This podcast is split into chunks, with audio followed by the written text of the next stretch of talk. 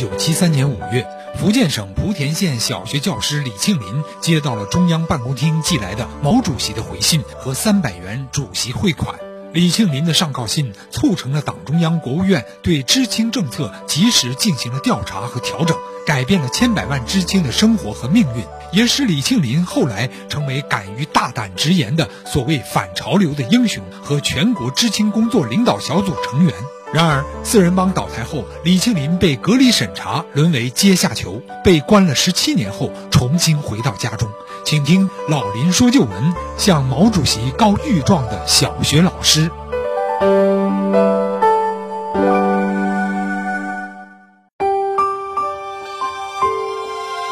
好，听众朋友，广告之后，欢迎您继续收听辽宁都市广播，由林霄带给您的老林说旧闻。我们继续来说说小学老师李庆林如何把上告信捅到了天上，进而影响了无数知青的命运，也改变了他自己的命运。李庆林给毛主席的信中接着这样说：“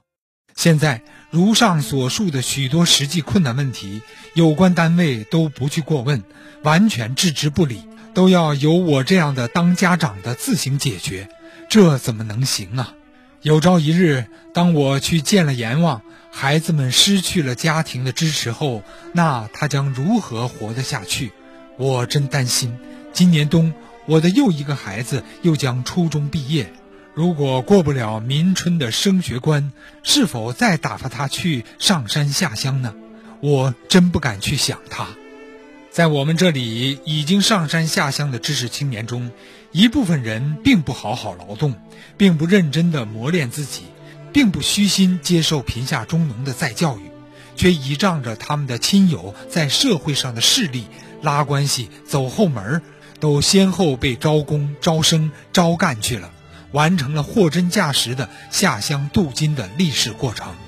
有不少在我们地方上执掌大权的革命干部的子女和亲友，纵使是地富家庭出身，他们赶时髦上山下乡才没几天，就被所谓国家社会主义建设的发展需要调用出去了，说是革命干部的子女优先安排工作。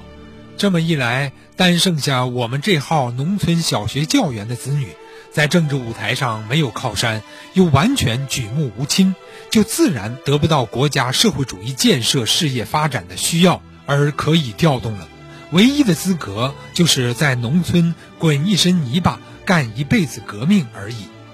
面对我们这里当今社会走后门成风、任人唯亲的事实，我并不怨天，也不尤人，只怪我自己不争气。我认为我的孩子走上山下乡务农的道路是走对了。我们小城镇的孩子平常很少和农村社会接触，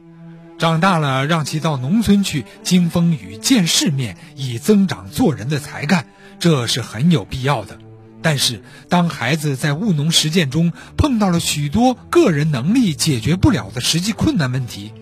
我希望国家能够尽快的给予应有的合理解决。让孩子能够有一条自食其力的道路可走，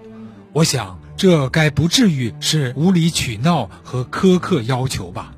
毛主席，我深知您老人家工作是够繁忙的，是没有时间来处理我所说的事的。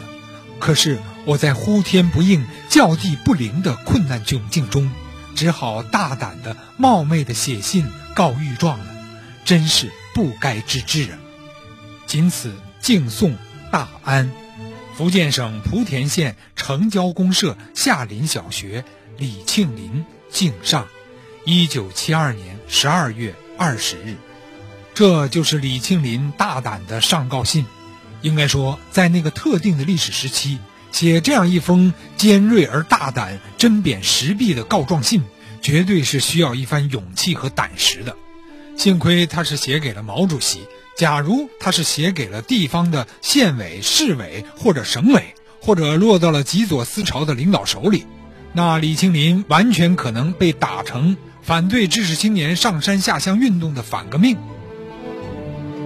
好，一段广告之后，欢迎您继续收听。